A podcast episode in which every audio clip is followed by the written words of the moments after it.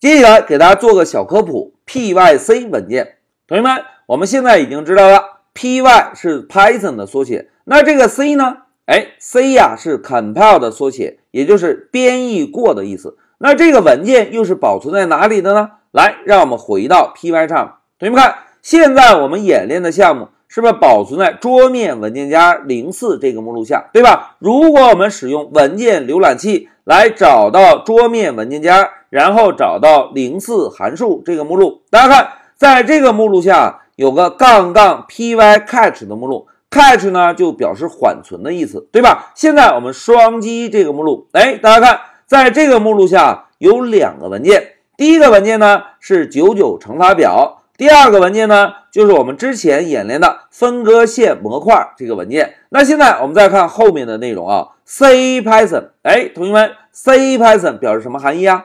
哎，非常好，C Python 就是官方使用 C 语言开发的 Python 解释器，对吧？再来看后面三五，就表示这个解释器的版本是三点五的版本。那最后的扩展名呢？点 pyc，哎，就说明这个文件啊是使用官方开发的解释器编译过的一个文件。同学们，编译过的文件啊就是一个二进制文件。来，让我们再看一下代码，同学们。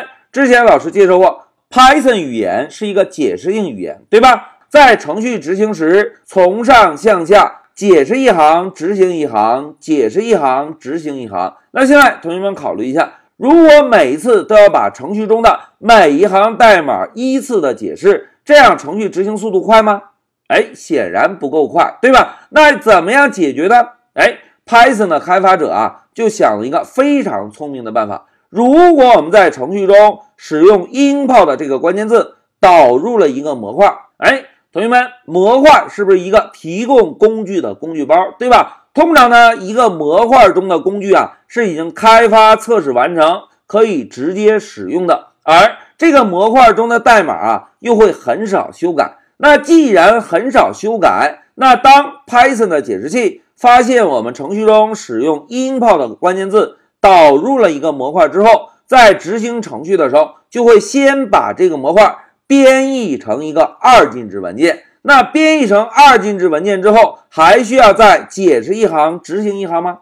哎，显然不用了，对吧？那使用这种方式啊，就可以使得我们程序的执行速度有了一个非常明显的改善。哎，这个就是 pyc 文件的作用。同时，如果我们在开发的时候啊，对模块文件进行了修改，譬如老师现在选中这个编译过的文件，把它丢到垃圾桶。同学们看，现在这个文件是不是已经没有了？但是如果我们再一次执行这个体验模块程序，会怎样呢？来，我们走，程序执行了。现在让我们回到文件管理器，大家看这哥们儿是不是又出来了？这个啊，就是 Python 解释器，一旦发现我们使用 import 导入了模块之后。发现这个缓存目录里没有编译过的文件，就会帮我们编译。同时，如果我们修改了这个文件呢，Python 解释器会非常聪明的帮我们再次编译新的二进制版本。来，同学们，让我们回到笔记，在这一小节中啊，老师呢就针对 pyc 文件给大家做了一个小科普。一句话讲，Python 的解释器为了提高程序的执行性能，会把使用 import 导入的模块。先编译成一个二进制文件，这个二进制文件啊叫做字节码。编译成二进制文件之后，Python 程序在执行的速度就会有了非常明显的改善。